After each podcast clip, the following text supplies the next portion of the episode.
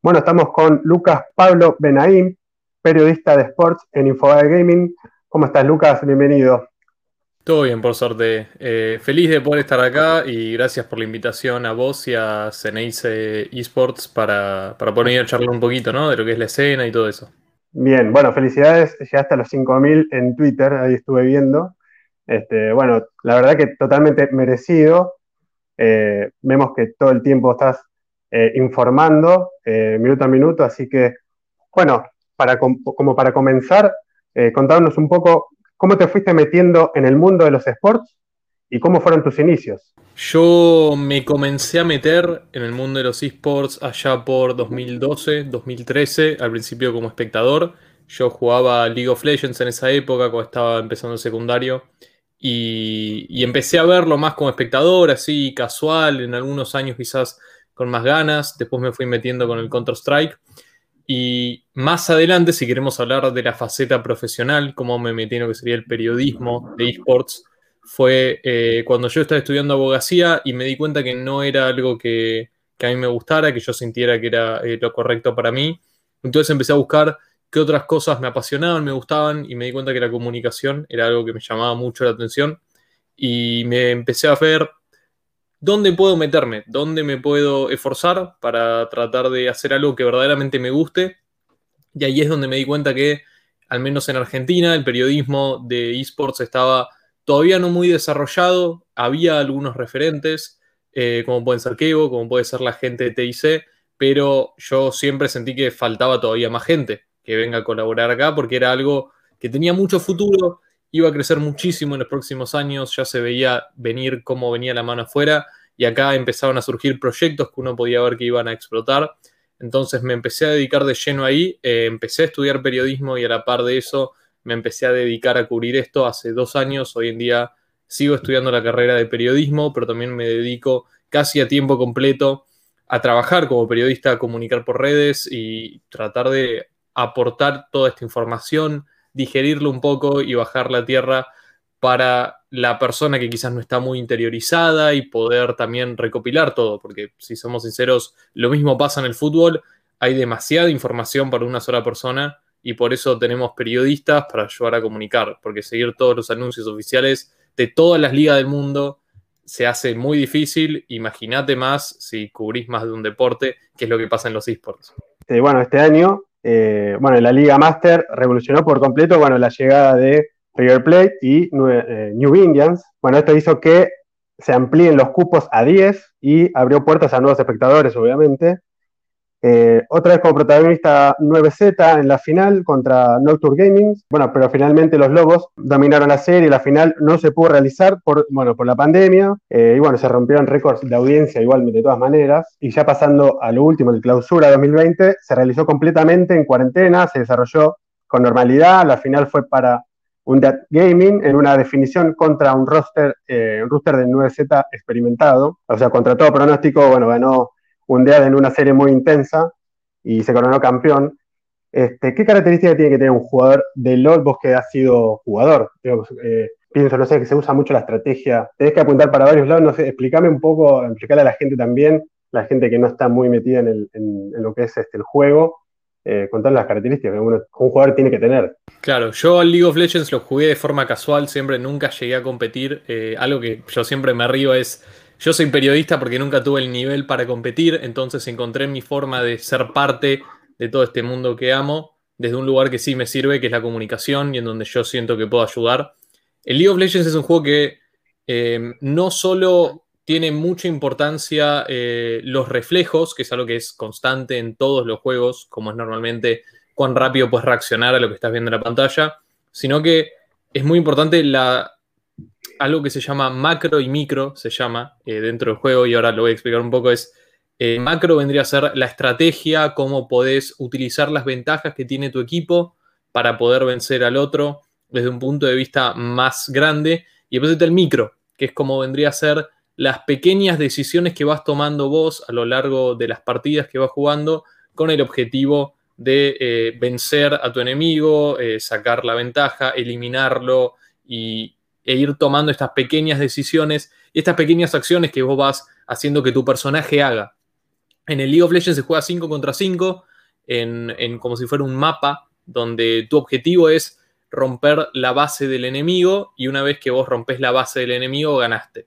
Para lograr esto, vos tenés que eh, ir rompiendo de a poco las estructuras del enemigo que protegen la base, tenés que ir venciendo a los enemigos, tenés que ir obteniendo distintos objetivos que hay en el campo neutral que te dan ventajas. Entonces, el League of Legends es un juego con mucha estrategia y dentro de todo es el esport más popular por mucho a nivel mundial. En China es enorme al nivel que Nike sponsorea eh, la liga, la primera liga de China, la LPL se llama. Eh, Nike es main sponsor de la liga, sacaron zapatillas especiales para lo que fue el mundial, mm. Hacen las camisetas de todos los equipos, entonces quizás acá en Argentina todavía estamos unos pasos atrás y no tenemos ese nivel de impacto, pero si nos fijamos a nivel mundial, el League of Legends es enorme, rompe récords de visualizaciones con su mundial todos los años eh, y vemos como en países como China y Corea por mucho el eSport más importante y en China hasta es más grande que varios deportes. Bien, sí, justo te iba a consultar eh, cómo venimos nosotros a nivel mundial, o sea, esto estamos en pleno desarrollo todavía, o sea, estamos en, en pleno crecimiento, lo que, lo que entendí, ¿no? O sea, ¿cómo venimos con eso? Si vamos al, al tema Latinoamérica, es más difícil, ¿no? Porque tenemos que comparar cómo le va México con Colombia, con Perú, con Chile, con Argentina. Entonces me voy a parar más en Argentina, que es quizás lo que nos interesa y lo que tenemos más cerca, y es donde yo más puedo hablar por experiencia y por ver y hablar con los distintos actores que hay. Argentina está viendo un desarrollo muy rápido, muchísimo más rápido de lo que cualquiera podría haber esperado. Estamos viendo cómo en estos últimos años esto está creciendo muy, muy rápido, se está profesionalizando los jugadores están recibiendo eh, remuneraciones más importantes, estamos viendo cómo los equipos invierten en marketing, en personal de administración, personal de comunicación, cómo estamos viendo la escena desarrollarse y en parte podemos decir que es por el boom que pegó 9Z, que en cierta forma ayudó a masificar los esports, pero también estamos viendo cómo empiezan a haber actores nuevos que están ayudando y metiéndose a todo esto. Empezó quizás con Oberto, que lanzó su propio equipo, después vino Coria, ahora viene el Kun, que quizás fue el que más la rompió con su anuncio, que, que viene a apostar por los esports, empezó por FIFA, pero vamos a ver cómo van abriendo su abanico y seguramente van a ir metiéndose en otros juegos, posiblemente Counter-Strike y League of Legends. Em, y después tenemos ahora el, el, anuncio que se viene ahora dentro de poco, que ya medio que es de conocimiento público, pero no tan comunicado que es que el Peque Schwartzman, hoy en día el tenista que más le está rompiendo a Argentina, va a lanzar su propio equipo em, y, va a competir, eh, según tengo entendido, en la liga esta, la Liga Master Flow en la edición 2021. Pasando a, otro de los juegos también eh, más importantes, que es el Counter, bueno, justo el fin de semana pasado, Isurus y 9Z Teams eh, jugaron la final más importante de la historia del Counter Strike eh, que tuvo picos de audiencia de más de 50.000 espectadores. ¿Por qué crees que después de más de 20 años de su creación, esta final fue la más importante y segura la más memorable?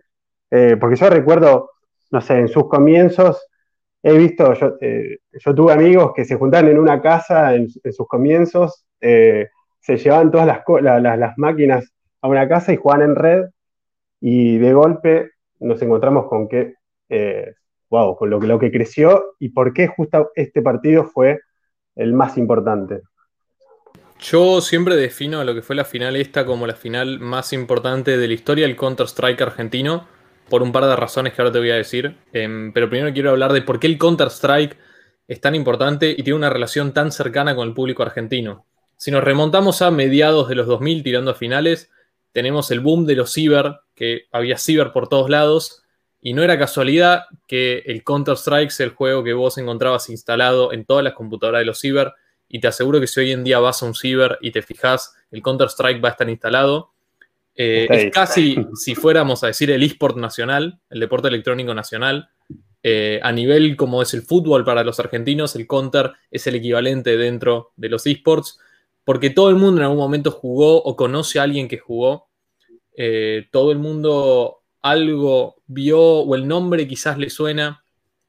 Y el folclore este que yo siempre menciono que es de los ciber, porque tenemos hoy jugadores que compitieron en esta final que vienen de esa época, que llevan 10 años compitiendo, que competían en el ciber de barrio, que iban ahí a jugar, que iban, que te tenías que cruzar la ciudad entera para ir a competir en un ciber, el que ganaba se llevaba un pancho, una coca, por eso está el dicho, yo soy de la época del pancho y la coca, que dicen algunos jugadores que llevan mucho tiempo en esto, porque antes se jugaba por eso. Hoy en día se está profesionalizando y lo vemos a nivel internacional con fichajes que rompen récords, como hace poco, según está reportado, eh, un equipo europeo, G2, compró a un jugador de otro equipo por 2.2 millones de dólares, que quizás en términos de fútbol no es tanto, pero en términos de esports es altísimo, es el pase más caro en la historia del Counter-Strike.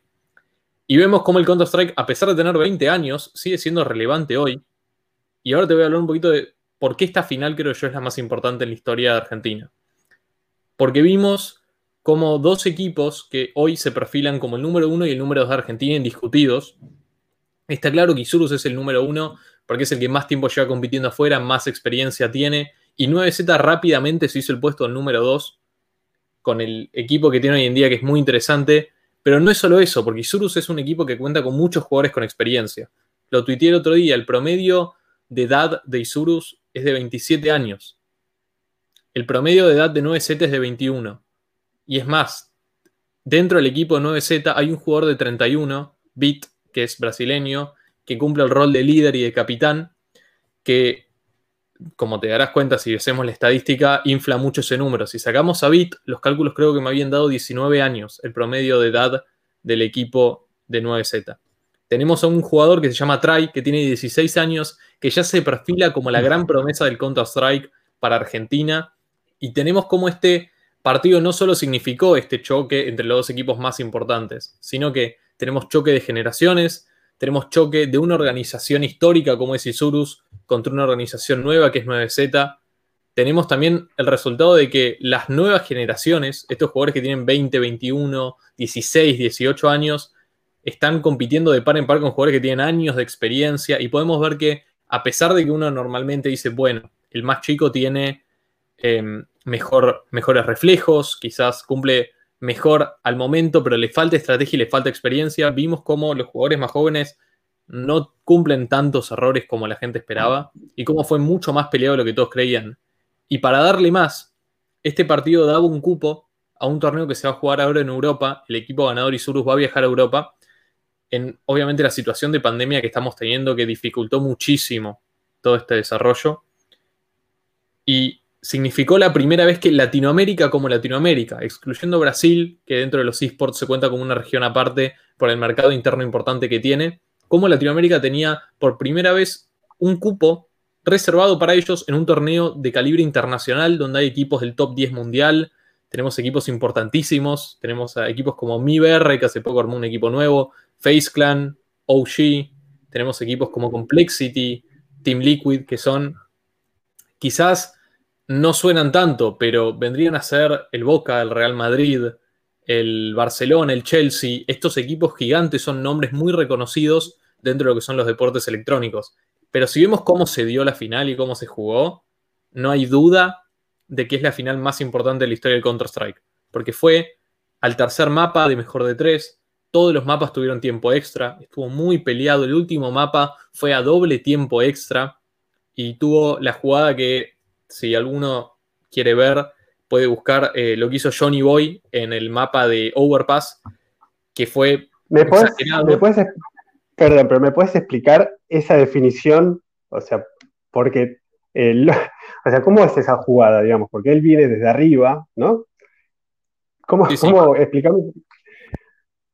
No tiene lógica. O sea, si te lo trato de explicar, no tiene lógica. Imagínate, te doy el ejemplo para llevarlo al fútbol. Imagínate que le tiran un tiro a tu arquero, le patean al arco. ¿Qué hace tu arquero?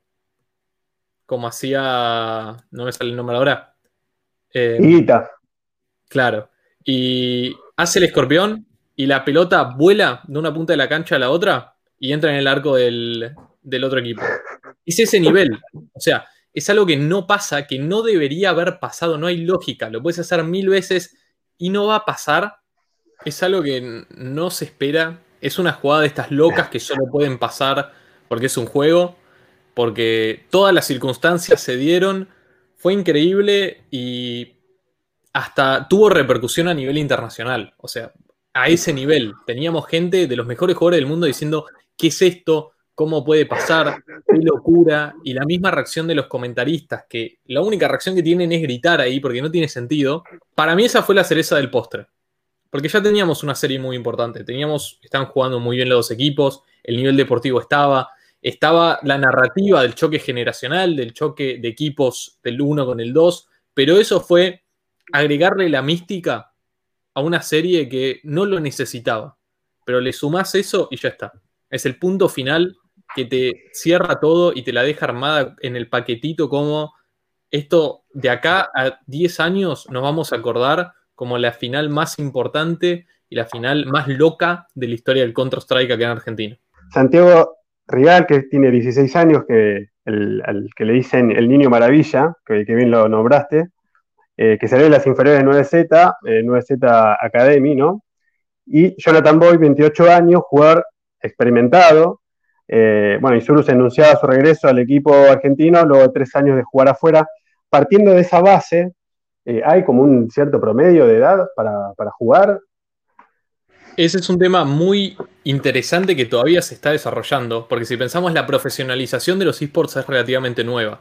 Quizás podemos decir que llevan 10 años o un poco más de los grandes profesionales, quizás empezando allá por el StarCraft, que es un juego que era muy importante en Corea y tenía una escena profesional allá. Pero si vamos ahora quizás a las nuevas generaciones que estamos viendo aparecen con esta nueva profesionalización, es algo que todavía no está determinado. Muchos jugadores se retiran cuando sienten que ya no están al nivel de competir al, primer nivel, o muchas veces bajan de categoría, o se van a jugar a otra región. Eso es algo muy interesante de ver en el League of Legends, que como vemos los jugadores de fútbol se van a China o Arabia a ganar mucha plata y jugar en un nivel más bajo, muchos jugadores coreanos, europeos o chinos a veces toman la decisión de irse a Norteamérica, que es una de las ligas con más plata, a competir ahí con equipos con menor nivel en cierta forma de retiro. Ok, me voy a jugar ahí dos años, levanto 2, 3 millones de dólares y me retiro tranquilo. Hoy quizás la vida útil de un jugador en League of Legends es de 27 hasta los 27, 28 años. Eh, de Counter-Strike, normalmente lo mismo. Quizás tenés a unos jugadores de 30, 31, pero son los jugadores más que más resaltan. Y, y ahora estamos empezando a ver cómo esta generación es desplazada por las nuevas generaciones de jugadores que quizás son más talentosos o crecieron ya con una escena profesional que los ayuda a nutrirse. Pero quizás hay un caso que yo amo mencionar que es un jugador de juegos de pelea de Street Fighter, que es uno de los juegos de pelea más populares, japonés, Daigo, se llama Daigo Umehara, que tiene 40 años. Con 40 años sigue compitiendo, con 40 años salió campeón de un torneo importante de Asia hace poco, y medio que desmitificó todo esto, ¿no? De que los esports tienen fecha de caducidad y los jugadores se tienen que retirar. Como para, para ir cerrando, eh, este, la semana pasada eh, anunciabas en tus redes eh, la posibilidad de que el Club Atlético Boca Juniors eh, ingrese de la mano bueno, de, Mario Perolini a los sports. juego que los, juegos que, van que apostarían serían el FIFA, el Counter-Strike, el League of Legends. Este, ¿Tenemos algo confirmado al respecto? Yo tengo la confirmación, como publiqué, no me acuerdo bien hace cuántos días fue, que Boca va a ingresar a la Liga Master Flow en 2021 Boca va a ser uno de los equipos, como River ingresó en 2020, Boca ingresa en 2021 como un equipo de League of Legends. Y sé que hay rumores de un posible interés de Boca de crear un proyecto de Counter-Strike, como River también tiene, porque evidentemente son los dos esports en los que vos tenés que estar si querés relevancia, porque son los dos esports que más público mueven y que más aceptados están dentro de lo que es la industria. Pero en comienzo yo tengo la confirmación de que Boca va a formar parte de la Liga Master Flow, la Liga Argentina de League of Legends, en, 2021. Y sé que hay un interés por ingresar al Counter-Strike, pero no te sabría decir cuán avanzadas están esas charlas. Eh, hay rumores, se habla de que posibles jugadores vuelvan para competir ahí, pero queda ahí, en rumores, eh, y no hay nada que yo me sienta cómodo confirmando en este momento. Bueno, bien, esperemos eh, esas novedades. La verdad que, como hablamos en toda la charla, sumaría, digamos, a, toda la, comunidad y, demás, tanto como lo que hablamos, por ejemplo, del Kun también está, que está formando su equipo Sport, este, ¿sentís que vamos, eh, por el, vamos por el buen camino para que todo esto crezca? Sí, no tengo duda que esto va a crecer muchísimo. 2020 fue un año increíble. Y yo sé que había proyectos que no se pudieron dar por todo este tema de cuarentena y pandemia. Pero 2021, con eh, la vacuna en el horizonte, con la posibilidad de volver a la normalidad, parece ser un gran año. Porque los proyectos que eran de 2020 en cierta forma se desplazaron a 2021 y podemos ver cómo em, las ideas y se van sumando, se van amontonando y 2021 parece ser un año que si este fue un boom, 2021 va a ser el Big Bang para los esports en Argentina. Con la vuelta a los presenciales y la posibilidad de ver y dimensionar el tamaño de esto, va a crecer aún más. Porque una cosa es ver los números de una transmisión en vivo. Otra cosa es ver un estadio como fue eh, el Obras lleno por un partido de League of Legends. Yo creo que en 2021 vamos a ver más de eso, vamos a ver cómo esto va a crecer y vamos a ver cómo esto va a seguir desarrollándose y profesionalizándose y cómo Argentina rápidamente se va a volver uno de los países líderes en Latinoamérica en todo lo que es esports, si no lo es ya, porque hoy en día Argentina está considerablemente avanzado al resto de lo que es la región, excluyendo a Brasil, porque Brasil es obviamente un mercado mucho más grande. Nosotros que bueno, que estamos iniciando este camino, eh, ¿qué sugerencia nos das eh, con tu experiencia? Yo creo que Principalmente cuando uno llega de afuera a esto, eh, hay que ser abierto de mente, porque es un mundo completamente distinto. Uno llega sin tener mucha experiencia. Yo, es, más, yo llegué siendo un espectador. Yo no tenía mucha experiencia, no tenía relación y empecé siendo un nadie. Nadie me conocía. La única persona con la que yo tenía contacto era el dueño de un equipo porque yo había hablado con él en algunas ocasiones para preguntar algunas cosas, pero hasta ahí. Y creo que, la constancia, el interés y tratar de, empujar para que esto crezca, porque en parte como prensa, nuestro trabajo obviamente es comunicar lo que pasa, pero también podemos aprovechar nuestra situación para hacer que esto crezca para bien. Evitar cometer los errores que se cometen quizás en el deporte tradicional, que en ciertos casos es destructivo, y tratar de hacer que esto sea lo mejor posible, eh, apuntar para bien, ser abierto de mente y siempre creo que cuando uno llega a lo nuevo, algo importante es aconsejarse bien. Buscar gente que entienda, que sepa, que te pueda dar una mano al momento de ver cómo encarar las cosas y, escuchar y tratar de aprender de ellos, porque los esports son un mundo nuevo para muchos. No, no espero que mañana em, cualquier periodista pueda agarrar, encararlo y sacarlo de taquito, porque hay todo un proceso de aprendizaje, hay que entender. Entonces, todo esto de ir aconsejándose, es más, yo mismo lo hago. Yo si tengo que cubrir un juego que no conozco, le pregunto a alguien que sepa que conoce de eso para que me dé una mano. Bueno, muy bien, Lucas. Eh, muchas gracias por, estar con nosotros. Este, queríamos tenerte en el, programa. Así que bueno, ya nos estaremos cruzando. Eh, esperemos, eh, estás invitado cuando quieras al programa. Así que bueno, muchas gracias por el tiempo y por tu amabilidad. Dale, gracias a ustedes por la invitación, se aprecia mucho y eh, nada, que a disposición siempre con lo que pueda hacer.